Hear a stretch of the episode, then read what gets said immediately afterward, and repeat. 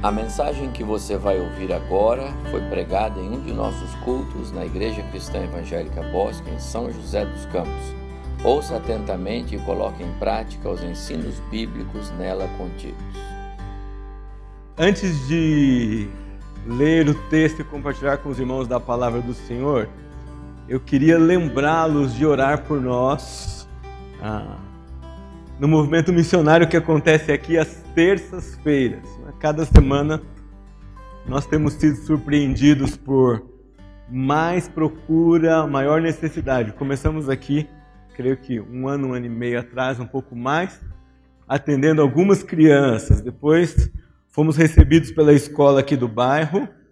Então, agora atendemos três escolas, não é, pastor Juscelino? Três escolas que nos procuraram aqui, foram uma sabendo do que acontecia, uma ajudando a outra. E nós temos um pouco mais de uma dúzia de irmãos envolvidos aqui conosco, ajudando essas crianças.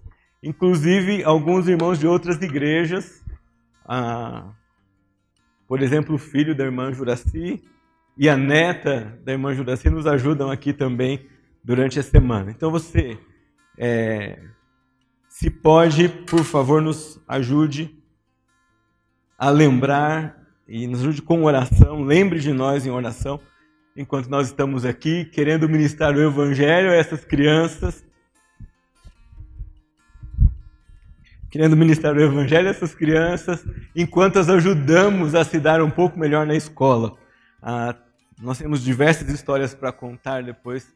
Se você quiser ouvir um testemunho mais acurado, você pode nos procurar é, em particular.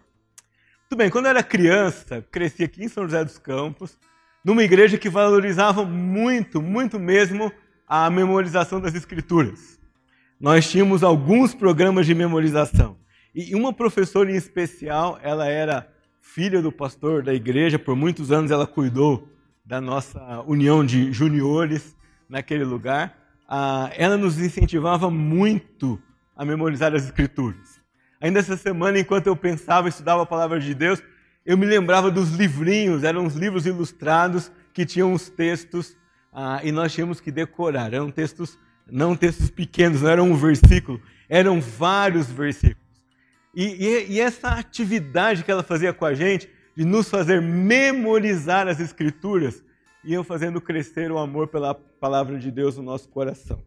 E quanto mais a gente memorizava, mais a gente queria memorizar. Claro, os presentes que a gente ganhava também nos ajudavam é, um pouco. É, semana passada, pastor, ainda encontrei um dos livros que eu ganhei num desses concursos, era Venha Conhecer Noé, ainda tem lá a dedicatória da professora, com data de 1980, perto aí dos meus oito, nove anos mais ou menos, se é que eu me lembro bem. Ah, e ainda me lembro dela, e ainda me lembro dessas desses concursos. E um dos textos que nós memorizávamos bastante, além do Pai Nosso, das bem-aventuranças, um dos textos eram os Dez Mandamentos. Eu quero ler com vocês os Dez Mandamentos, mas nós não vamos ler todos os versículos de Êxodo capítulo 20. Eu vou ler com vocês aquelas frases que nós usamos para memorizar os Dez Mandamentos, porque Êxodo capítulo 20 tem os Dez Mandamentos, mais algumas explicações ou algumas extensões desses mandamentos, e essas vocês ficam como tarefa de casa para ler em casa. Aqui comigo vocês vão ler alguns desses textos. Então, abra sua Bíblia comigo em Êxodo capítulo 20. Êxodo 20. Você vai ler comigo nos versículos que eu vou indicando para vocês. Vamos começar no 2. Diz assim: Eu sou o Senhor teu Deus que te tirei da terra do Egito, da casa da servidão. Primeiro mandamento: não terás outros deuses diante de mim. Segundo mandamento: não farás para ti imagem de escultura, nem semelhança alguma do que há em cima nos céus, nem embaixo na terra, nem nas águas debaixo da terra. Terceiro mandamento, versículo 7: Não tomarás o nome do Senhor teu Deus em vão porque o Senhor não terá por inocente o que tomar o seu nome em vão. Quarto mandamento, versículo 8. Lembra-te do dia do sábado para o santificar. Quinto mandamento, versículo 12. Honra teu pai e tua mãe, para que se prolongue os teus dias na terra que o Senhor teu Deus te dá. E agora seguem os mandamentos do sexto ao décimo. Não matarás, não adulterarás, não furtarás, não dirás falso testemunho contra o teu próximo e não cobiçarás a casa do teu próximo. Quero desafiar vocês a que memorizem textos longos das Escrituras, por exemplo, o texto dos Dez Mandamentos.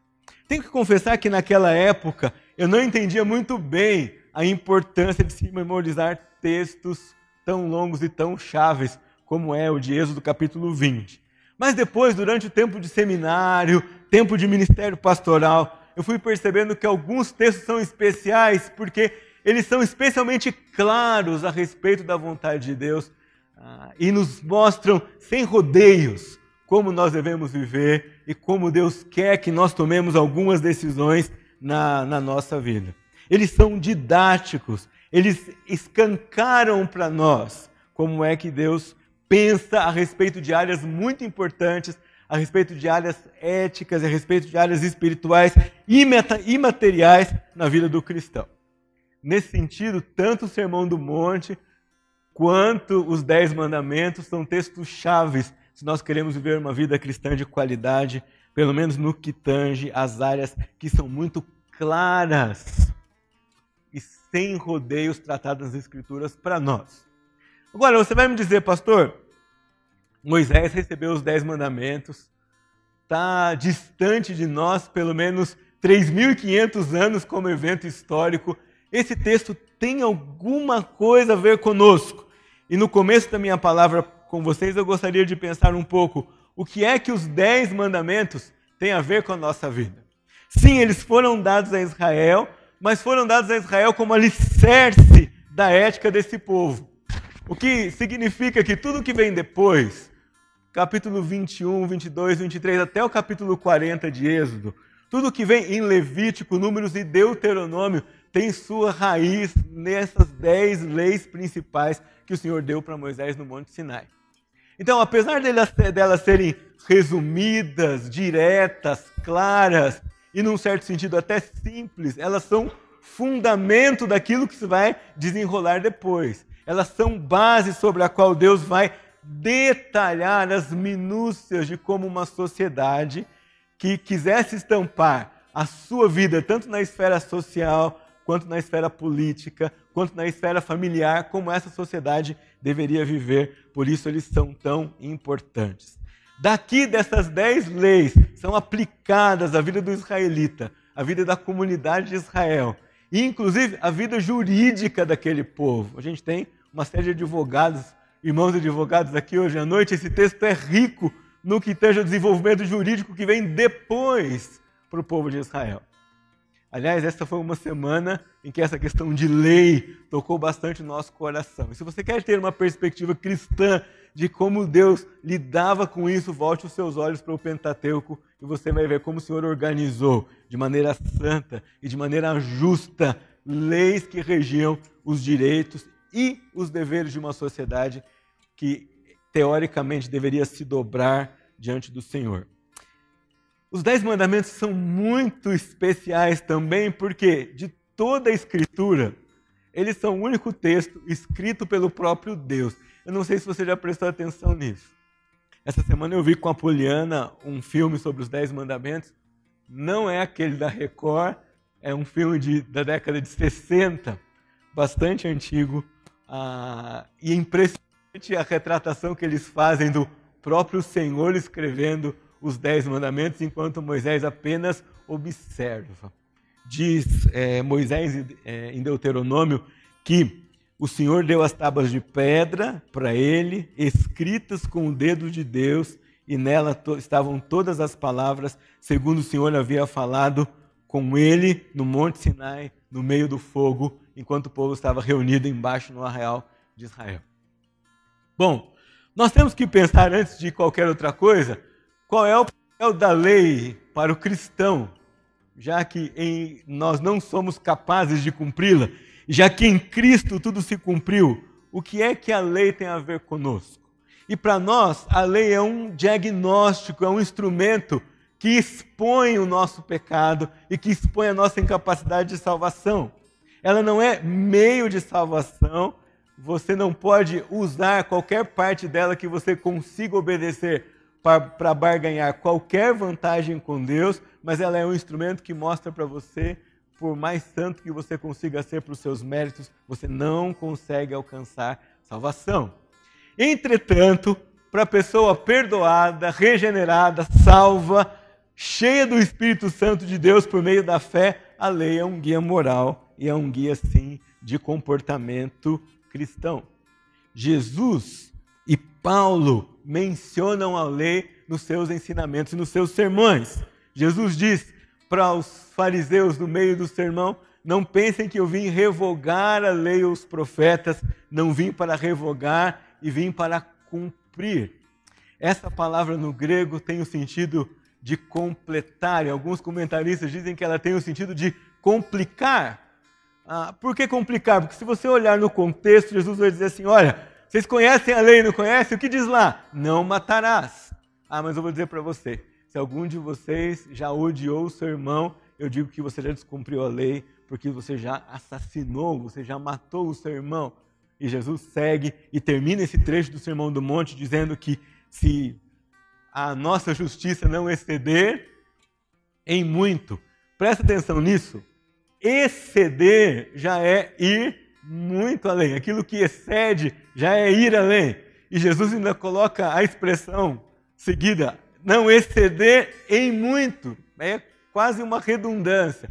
Ou seja, se não ultrapassar muito só o cumprir da lei, ah, nós não estamos entendendo qual é a vontade de Deus.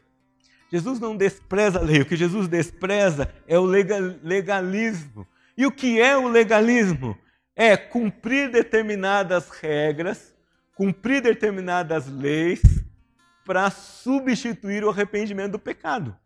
Toda vez que Jesus confrontava os fariseus, eles diziam para eles: vocês fazem isso, vocês dão o dízimo do coentro, do moinho. O problema não é isso que vocês fazem, o problema é vocês fazerem estas coisas e ignorarem outras. Não tem nada errado a gente fazer algumas coisas por obrigação, meus irmãos. De fato, algumas coisas nós precisamos fazer e algumas ordens que Deus vai nos dar, nós vamos obedecer querendo ou não. Devemos obedecer querendo ou não, gostando ou não, achando vantajoso ou não. Vamos fazer porque Ele mandou e pronto. O legalismo é quando nós fazemos as coisas, obedecemos a Deus, criamos reis e regras para nos sentir aliviados, mesmo quando nós não abandonamos o pecado. Legalismo é colocar obediência como condição para a salvação. A graça não faz isso, a graça coloca obediência como resultado da salvação. Paulo também não despreza a lei. Pelo contrário, ele afirma que a lei é boa, ele chama a lei de pedagogo, de professor, que nos mostra o caminho da salvação, que é Cristo Jesus. Ele diz em Romanos capítulo 10, versículo 4, porque o fim da lei é Cristo para a justiça de todo o que crê. Ela nos conduz a Cristo e ela mostra que foi só pela graça e pelo sacrifício de Jesus que a salvação pode ocorrer.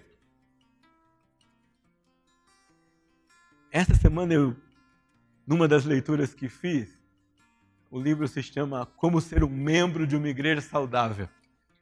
E um dos capítulos diz que o membro de uma igreja saudável gosta de ouvir o evangelho. Isso pode ser uma quebra de paradigma para você, porque toda vez que nós pensamos em evangelho, em quem nós pensamos? Naqueles que ainda não se dobraram a Jesus como Salvador.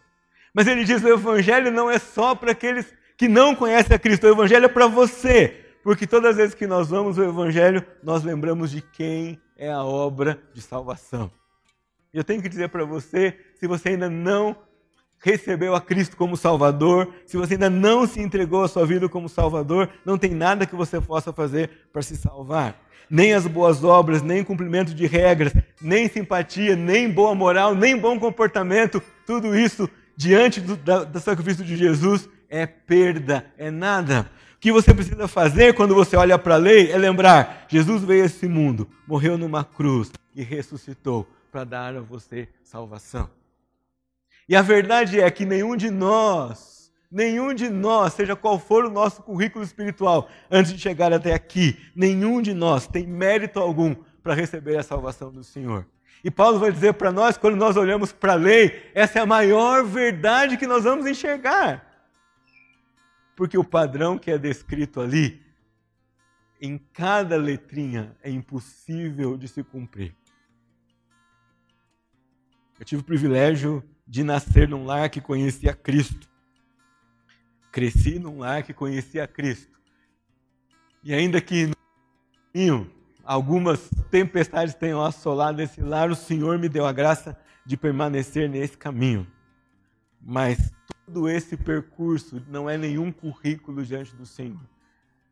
Não é nenhuma garantia, não é nada especial no que diz respeito à minha salvação. A minha salvação só foi possível pela graça de Jesus, que na cruz fez aquilo que jamais eu poderia fazer. Então, quando você olhar para os dez mandamentos comigo hoje à noite, na verdade, hoje à noite nós vamos olhar só para o primeiro mandamento. Então, quando você olhar comigo hoje para o primeiro mandamento, nós não estamos aqui atrás de condição para a salvação. Não! Nós estamos olhando e pensando assim, já que eu fui salvo, já que obediência é consequência da salvação e é demonstração de amor por Deus, o que essas dez palavras, o que esses dez mandamentos, o que esse trecho da lei diz para mim é, quando eu olho para eles? O que eles me, ensinam a respeito de cumprir a vontade de Deus e de obedecer a Deus? Os dez mandamentos são bem organizados e mais ou menos ah, os autores todos que comentam esse texto vão concordar com essa classificação que vocês veem aqui nesse slide. Os três primeiros mandamentos descrevem nosso relacionamento com Deus. O quarto mandamento descreve o nosso relacionamento com o trabalho, com o descanso e com a dedicação de tempo para Deus. É verdade, nós somos cristãos em tempo integral, todos os dias da semana, mas isso não descarta a nossa tarefa, o nosso dever e o nosso privilégio de dar ao Senhor tempo exclusivo na nossa agenda em vários momentos da nossa caminhada cristã. E os mandamentos do quinto ao décimo, eles descrevem o nosso relacionamento com o próximo. Como eu disse a vocês, eu quero que vocês caminhem comigo hoje no primeiro mandamento. E eu chamo a sua atenção para como o texto é introduzido. Antes do primeiro mandamento, não terás outros deuses diante de mim, nós temos uma introdução a respeito do Senhor. E o Senhor diz: Eu sou o Senhor teu Deus, que te tirei da terra do Egito, da casa da servidão. Ler isso muito rápido tira de nós a preciosidade e a importância que essa introdução tem no texto. Nesse filme que eu mencionei para vocês, quando os israelitas e quando Moisés começa a se movimentar para falar um pouco uh, e para entender o contexto do seu povo, quando ele chega no deserto, a Zípora olha para ele e fala: Você está vendo aquela montanha? Aquela montanha é onde o inominável mora. O que queria dizer o inominável? O Deus que é poderoso, o fogo arde na montanha, os trovões é, aparecem, mas nós não o entendemos muito bem na chamada de Moisés que o pastor mencionou hoje à noite aqui, quando Moisés começa a apresentar uma série de objeções para esse Deus, uma das coisas que Moisés diz é: Eu vou lá até diante de Israel e vou dizer para eles: tem um Deus poderoso que me mandou chegar até aqui, e quando eles perguntarem para mim quem é esse Deus que mandou, o que eu digo para eles? E Deus não dá nenhuma descrição para Moisés, não dá nenhuma garantia para Moisés, não dá nenhum retrato para Moisés não dá nenhum formato para Moisés, mas falar para Moisés assim: você vai dizer para eles que o eu sou mandou você até, até eles para libertá-los do trabalho. E quando o Senhor começa a revelação da sua vontade, por meio dos dez mandamentos que iam dirigir a nova vida daquele povo, ele começa se identificando e reafirmando a sua identidade dada a Moisés no capítulo 3. E ele diz: eu sou o Senhor teu Deus que te tirei da terra do Egito. Não poderia, meus irmãos, ter a, a texto ou introdução mais apropriada para isso. Porque quando Deus vai dar os dez mandamentos, Ele não queria que o povo pensasse nas regras por si. Ele queria que o povo pensasse em submissão a ele, mas não por capricho, mas por quem ele é. Temo que às vezes nós, em nossa caminhada cristã, deixamos de sentir os efeitos do que é contemplar esse Deus quando percebemos ou quando observamos os detalhes dele. Deixamos de cultivar no nosso coração o temor, sim, o temor, sim, o maravilhamento, a petrificação, a, não compreensão, a grande admiração quando nós vemos quem é esse Deus que simplesmente é, não tem prova, não tem garantia, não tem recompensa. Ele diz: Eu sou o Senhor. E, num certo sentido, é como se ele estivesse dizendo para Israel: Eu sou o Senhor teu Deus e isso basta para vocês. Não teria que dar e nem prometer mais nenhuma coisa. Eu sou o Senhor seu Deus e isso basta. Para você ver como isso é importante, há diversos textos na Escritura em que o Senhor reafirma a mesma coisa. Deuteronômio 32, ele diz: Vede agora que eu sou, eu somente, e mais nenhum Deus além de mim. Eu mato, eu faço viver, eu firo e eu saro. E nem há, não há quem possa livrar alguém da minha mão. Para Isaías ele diz: Não temas, porque eu sou contigo, não te assombres, porque eu sou o teu Deus eu te fortaleço, te ajudo e te sustento com a minha destra fiel. Jesus assume o eu sou para si e diz em várias ocasiões, eu não vou ler todas elas, mas algumas para vocês, ele diz: Eu sou o pão da vida. O que vem a mim jamais terá fome e o que crê em mim jamais terá sede. Ele diz também: é, Eu sou e que nada faço por mim mesmo, mas falo como Pai me ensinou. E ele diz também aos, aos que dúvida tinham sobre a respeito de sua, do seu poder e de sua divindade: em verdade, em verdade, eu vos digo que antes que Abraão existisse, eu sou. Jesus afirma também: Eu sou a porta das ovelhas, eu sou o bom pastor. Ainda um texto muito conhecido, nosso Salmo 46 diz: Aquietai-vos e sabei que eu sou Deus. Meus irmãos, o Senhor chama a nossa atenção antes de dar qualquer regra que os nossos olhos têm que simplesmente estar naquilo que é mais importante para nós como seguidores dele, como filhos dele, como povo dele, é aquilo que ele é. E ele diz: Porque eu sou o Senhor seu Deus. O texto no hebraico diz assim: Eu vos fiz sair da terra do Egito. Senhor chama para si a responsabilidade daquilo que aconteceu com o povo de Israel na salvação. Ele diz: Eu tirei vocês da terra do Egito, eu fiz vocês sair, fui eu quem fiz. E sabe por que eu fiz isso? Porque eu sou Deus.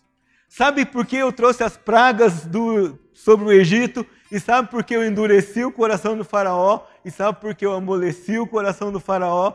E sabe por que eu instituí a festa da Páscoa para que vocês tivessem os pecados perdoados pelo sangue, o Filho salvos pelo sangue nos umbrais das portas, porque eu sou Deus.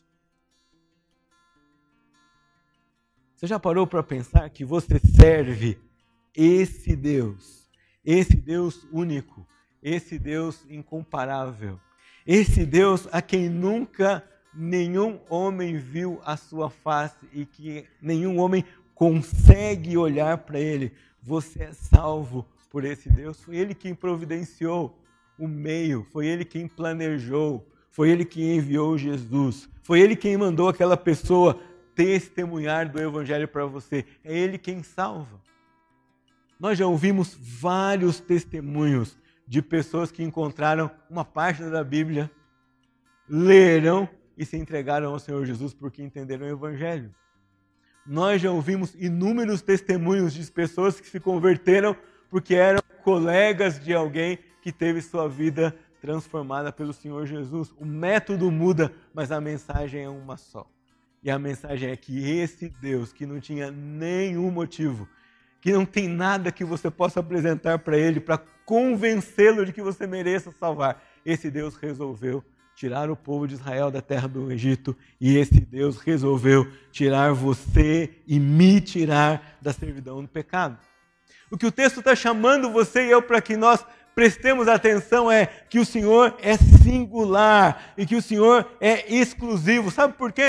Porque não tem sentido nenhum qualquer ordem, qualquer mandamento, qualquer prescrição, qualquer inscrição que esteja fora do domínio, que não esteja originada nesse Deus que controla tudo, que tem tudo sob suas mãos. Não teria sentido prescrever aqui uma série de regras cuja origem não fosse o Senhor, cuja vontade não fosse do Senhor, cujas instruções não refletissem a pessoa desse Deus. Ou seja, se você não entender quem Deus é, a singularidade dele, a exclusividade dele, então você vai ficar confuso também sobre quem é você, sobre o que é a vida, sobre o que você está fazendo aqui, sobre se compensa ou não seguir e obedecer a esse Deus e sobre quais decisões que você tem que tomar quando você está diante de decisões importantes, de pecar ou não pecar, ou de entregar mais a sua vida para Deus, ou dedicar mais a sua vida para Deus no seu dia a dia. Você não vai conseguir dar um passo à frente na sua vida cristã se você não compreender quem é esse Deus. E se você não aceitar que é Ele quem faz, que é Ele quem trabalha, que é Ele quem decide, que é Ele quem sabe o que é bom para a sua vida. E fora dele não tem nada que nós possamos fazer. Ele é único, ele é singular. Mais do que isso, ele é exclusivo. Esse primeiro mandamento traz uma condenação a qualquer tipo de idolatria, tanto visível quanto invisível. E esta é mais sorrateira, mais perigosa e mais presente na nossa vida hoje em dia. O ateísmo, por exemplo, é uma afirmação de idolatria, uma vez que é, ele é a declaração muito clara de que nós não precisamos desse Deus. O politeísmo é outra afirmação de idolatria, porque dizemos que nós precisamos de muitos deuses quando ele afirma que ele é um só. O formalismo é outra expressão de idolatria, porque eu afirmo que eu preciso de uma religião, seja ela qual for, inclusive a religião protestante, e não preciso de Deus. O apóstolo Paulo nos adverte que se nós não ficarmos com os olhos postos nesse Deus que é santo, nós não vamos perceber que glutonaria, honra, prestígio, influência, ambição, domínio, bens, trabalho podem ser ídolos em nossa vida. Podemos cultuar essas coisas e qualquer coisa que nós cultuamos no lugar do Senhor, sejam visíveis ou invisíveis, pessoais ou impessoais, interior ou exteriores, nos afasta da vontade de Deus que é olhar só para Ele e dar a Ele o culto e o lugar que só Ele merece. Apesar do alarme que o texto traz para nós, há lições positivas quando nós olhamos para essa singularidade de Deus. E eu queria pensar com vocês hoje sobre algumas lições que nós podemos ter no nosso dia a dia, quando nós olhamos para esse único Deus e entendemos a suficiência dele no nosso dia a dia. Queria dizer para você que o não terás outros deuses diante de mim é um convite para que entre os domingos e nos domingos, enquanto você confia, quando você cultua o Senhor, você confie na suficiência de Deus. Irmãos, pode parecer alguma coisa muito óbvia para você enquanto você me ouve falar aqui, mas você precisa ser honesto, assim como eu preciso ser honesto com você, que nós não temos prestado por várias vezes atenção no nosso dia a dia a quem nós temos colocado no lugar de Deus. E o desafio para você hoje à noite é você pensar e refletir se você confia na suficiência de Deus no dia, no seu dia a dia. Confiar na suficiência de, de Deus, confiar que nada deve ocupar o lugar dele, é demonstrar a esse Deus fidelidade e é demonstrar a esse Deus fé. É não dar a ninguém, nem a você mesmo, nem a pessoas importantes na sua vida, nem as pessoas que você ama, nem ao seu cônjuge, nem aos seus filhos, é não dar a ninguém o lugar que é do Senhor Deus. Isso é fidelidade é não dar a ninguém o dinheiro que é do Senhor Deus. Isso é fidelidade. É não dar a ninguém o tempo que é do Senhor Deus. Isso é fidelidade. É não dar a ninguém os pensamentos que deveriam ser voltados para Deus. e isso é fidelidade. Obedecer ao primeiro mandamento, entender o primeiro mandamento, é lembrar que o Senhor é zeloso e ele não reparte sua glória com ninguém. O lugar dele na sua vida e na minha não deve ser ocupado por nada e nem por ninguém. E quando nós entendemos isso, no nosso dia a dia, no uso do nosso tempo, no uso das nossas ideias, no uso dos nossos bens, nós vamos lembrar de honrá-lo e lembrar de dar a ele o lugar que outro Deus não pode ocupar. Você já pensou que Deus é suficiente? Salmos como o de número 23, por exemplo, grita essa mensagem para nós: o Senhor é o meu pastor. E o hebraico diz: eu não sentirei falta de nada. Ou seja, ainda que alguma coisa falte, o Senhor me basta, porque Ele é suficiente. Quando Moisés escreve: Não terás outros deuses diante de mim, o Senhor já sabia de todos os desafios que aquele povo enfrentaria. E se você quer ver quais são os exemplos de ídolos que podem assaltar a sua vida, ou de coisas que podem ou que vão aparecer para tomar o lugar de Deus na sua vida, leia a narrativa da peregrinação do povo no deserto. E você vai perceber que algumas necessidades que nós julgamos importantes, mas que o Senhor sabe cuidar delas melhor, melhor do que nós, às vezes se tornam Deus na nossa vida porque tomam toda a nossa energia, tomam todo o nosso tempo, tomam todo o nosso coração. Não quer dizer que você ama as situações com as quais você tem que lidar. Mas pense comigo. A quem você ama, você dá o quê? tempo, atenção, energia, conversa. Essa pessoa ocupa lugar no seu pensamento e no seu coração. E quantas vezes nós não estamos dando às circunstâncias dessa vida tempo, atenção, e isso é um roubo da declaração de amor que o Senhor espera de nós. Obedecer ao primeiro mandamento é confiar na suficiência de Deus em nosso dia a dia, demonstrando a Ele fidelidade. Pastor, mas nós não somos capazes. Por nós mesmos, não. Mas você tem o Espírito Santo de Deus. Paulo, quando descreve a ação do Espírito em Efésios capítulo 5, ele diz: Deixem que o Espírito Santo enche, encha vocês. E depois ele fala: Os cheios, cheios do Espírito vão falar entre vós com salmos e hinos espirituais. E ele termina dizendo: Vão submeter-se uns aos outros. Qual é o lugar que o Senhor tem na sua vida? ele diz: vocês não devem ter outros deuses diante de mim. Mas obedecer também ao primeiro mandamento é confiar na suficiência de Deus, investindo tempo em comunhão com Deus. E nós não estamos falando aqui de atos ou é, cerimônias religiosas. Também não estamos desprezando isso, certo?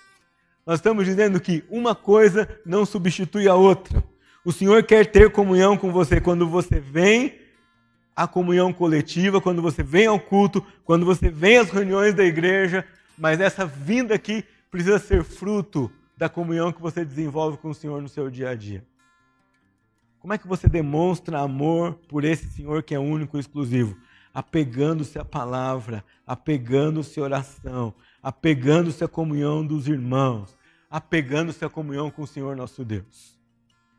Se hoje você pudesse fazer um gráfico para você mesmo, não para nós, mas um gráfico para você, quanta comunhão você tem com esse Deus? Meus irmãos, se nós encararmos de verdade, se nós olharmos para esse Deus que é tão exclusivo, tão particular, tão singular, tão cheio de qualidades admiráveis e maravilhosas, nós vamos dar tempo para Ele. Nós vamos querer ter comunhão com Ele, nós vamos querer estar perto dele no sentido de nos comunicar com ele, porque ele nunca se afasta de nós, porque ele está o tempo todo conosco em todo lugar que nós vamos. Mas qual é a atenção que nós temos dado para ele? Como é que nós lidamos com isso na nossa vida? O salmista diz o seguinte: Guarda, meu Deus, porque em ti me refugio. Digo ao Senhor: Tu és o meu Senhor, outro bem não possuo, senão a ti somente. Quanto aos santos que há na terra, quanto ao povo de Deus que estão por aí, são eles os notáveis nos quais tenho todo o prazer, nos quais me alegro em desfrutar de comunhão com Ele. Você sinceramente consegue orar como o salmista, dizendo: Tu és o meu Senhor, tu és o meu Deus, outro bem não possuo, o Senhor e só o Senhor me basta? Confiar na suficiência de Deus é entregar-se a essa comunhão com Ele, querendo isso, desejando isso em primeiro lugar e nada mais. Obedecer ao primeiro mandamento também e confiar na suficiência de Deus é trazer o seu reino aqui à terra dia após dia. Obviamente, o reino de Deus não está 100% instalado aqui. É escatológico, um dia estará. Um dia será perfeito. Um dia todos se dobrarão a esse rei que nós já proclamamos e nós já cremos. Mas você e eu somos chamados no dia a dia, quando nos dobramos a esse Deus, quando entendemos a suficiência dele, a trazer o seu reino na terra por, por honrar o seu nome e a sua pessoa, que é santa, que é justa, que é perfeita e que é digna de ser adorada. Quando nós olhamos para o Senhor, quando nós olhamos para o Evangelho, nós vamos viver de maneira a proclamar a salvação por onde é que por onde nós formos, por onde nós andarmos. Nós vamos ver de maneira que aqueles que olharem para nós vão perguntar: "Mas por que aquele homem, aquela mulher, aquele jovem, aquela criança serve a esse Deus de maneira tão espetacular, mesmo que ele não tenha todos os seus desejos satisfeitos, mesmo que ele não tenha todas as suas necessidades atendidas, mesmo que ele não tenha todas as suas expectativas sanadas, porque é que ele é tão submisso e porque ele admira tanto esse Deus a quem ele serve. Irmãos, viver a vontade desse Deus faz parte do plano de salvação e constitui uns desafios maiores para o discípulo de Jesus Cristo. Deus nos chamou, Deus nos salvou, Deus escolheu você, Deus trouxe você aqui e um dos propósitos dele é que você mostre na sua vida, no seu dia a dia, quem ele é e o que ele planejou para nós. E uma das maneiras que você pode mostrar isso é crer na suficiência dele na sua vida, é não ter outros deuses diante de você.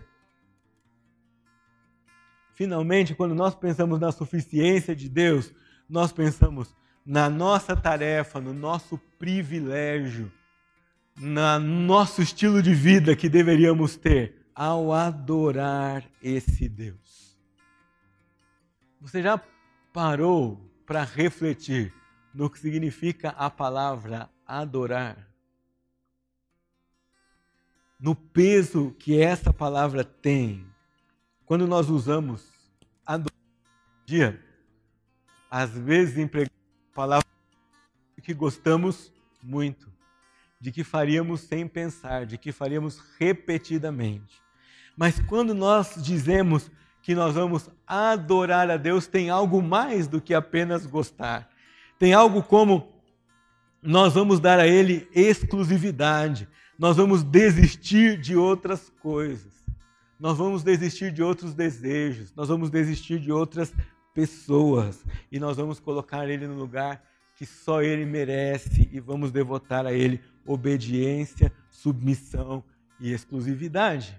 Quando eu penso em adorar a Deus, eu penso que eu vou dar a ele o melhor da minha vida, o melhor da minha expressão de amor, o melhor da minha expressão de gratidão, o melhor do meu tempo, o melhor da minha energia, o melhor daquilo que eu posso ser e daquilo que eu posso fazer, por causa do que ele é e não baseado em mim mesmo. Queria perguntar para você: você crê e você descansa na suficiência de Deus no seu dia a dia? Você contempla esse Deus? Você sabe dizer quem é esse Deus? Porque para você não ter outro Deus diante do seu Deus, você precisa saber quem ele é.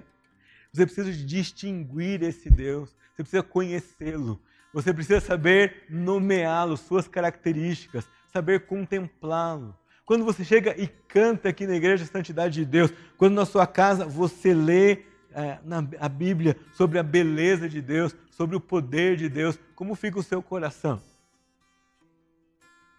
De vez em quando alguém pergunta para mim assim, pastor, temor de Deus não significa medo, né? E às vezes eu respondo, significa medo sim. Não o medo que você tem do ladrão, não o medo que você tem dos perigos dessa vida, mas é um temor santo porque ele é tão grande Ele é tão poderoso, ele é tão santo, ele é tão incomparável que se você contemplá-lo com toda a plenitude daquilo que ele é, sim, você vai dizer: ah, quem ele é? O que eu devo fazer? Moisés disse: sim, eu vi o Senhor, e agora? O que vai ser de mim?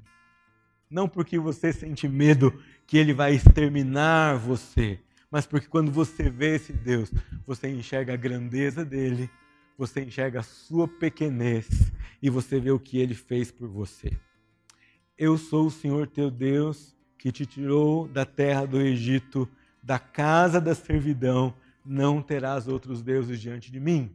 Você confia na suficiência que esse Deus tem na sua vida? Você crê que não há outra saída para você a não ser aquilo que ele faz? Você que é salvo em Cristo Jesus, que tem o Espírito Santo que habita em você, responde o que o Senhor quando ele nessa noite olha para nós e nos lembra dessa verdade. Eu sou o Senhor seu Deus e eu não quero, e eu não aceito, e eu não troco, e eu ensino você que eu tenho exclusivo na sua vida, você tem oferecido a esse Deus esse lugar. Você não vai precisar responder isso para mim hoje à noite, mas eu queria muito que você pensasse e respondesse ao Senhor. O Senhor é suficiente para você? Há vários hinos, inclusive o famoso Castelo Forte: se tenho de perder família, bens, poder, o Senhor me basta. Se tudo vai bem na minha vida, eu sou feliz com Jesus. Se tudo não vai bem na minha vida, eu sou feliz com Jesus uma música que eu tenho ouvido bastante essa semana. Ela diz assim: Senhor, dizem que uma do tamanho de um grão de mostarda é suficiente para mover os montes, e uma fé pequenina é o que eu tenho agora, mas eu queria que o Senhor me ensinasse que, mesmo nas circunstâncias que o Senhor decidisse que os montes não vão se mover, eu conseguisse dizer: Eu sou feliz com Jesus. O Senhor é suficiente, a salvação é suficiente, ter o Senhor como minha porção e como meu Deus é suficiente. O que você responde para o Senhor hoje à noite? Quem é que compete com o Senhor Deus na sua vida? O que é que você precisa eliminar para dizer a Deus: O Senhor é minha porção e só ao Senhor eu rendo a minha adoração a minha vida. E por causa daquilo que o Senhor é, eu faço o compromisso de obedecer o Senhor, de fazer aquilo que o Senhor pede de mim. Queria que você tivesse um minutinho, alguns minutinhos de oração enquanto você pensa nisso. Ele nos tirou da servidão para que nós rendêssemos nosso coração a Ele. Antes da salvação você não podia adorá-lo mas agora você pode. Antes da salvação você não podia servi-lo, mas agora você pode. Antes da salvação você não podia compreender nada sobre ele, mas agora você pode compreender aquilo que a palavra revela sobre ele. E o desafio do Senhor hoje para você e para mim é: nós temos confiado na suficiência dele e no lugar que ninguém pode tomar na nossa vida? Fale ao Senhor agora, conversa com Ele. E se Ele não lhe é suficiente, diga isso para Ele. E diga do seu desejo de fazer e de ser diferente.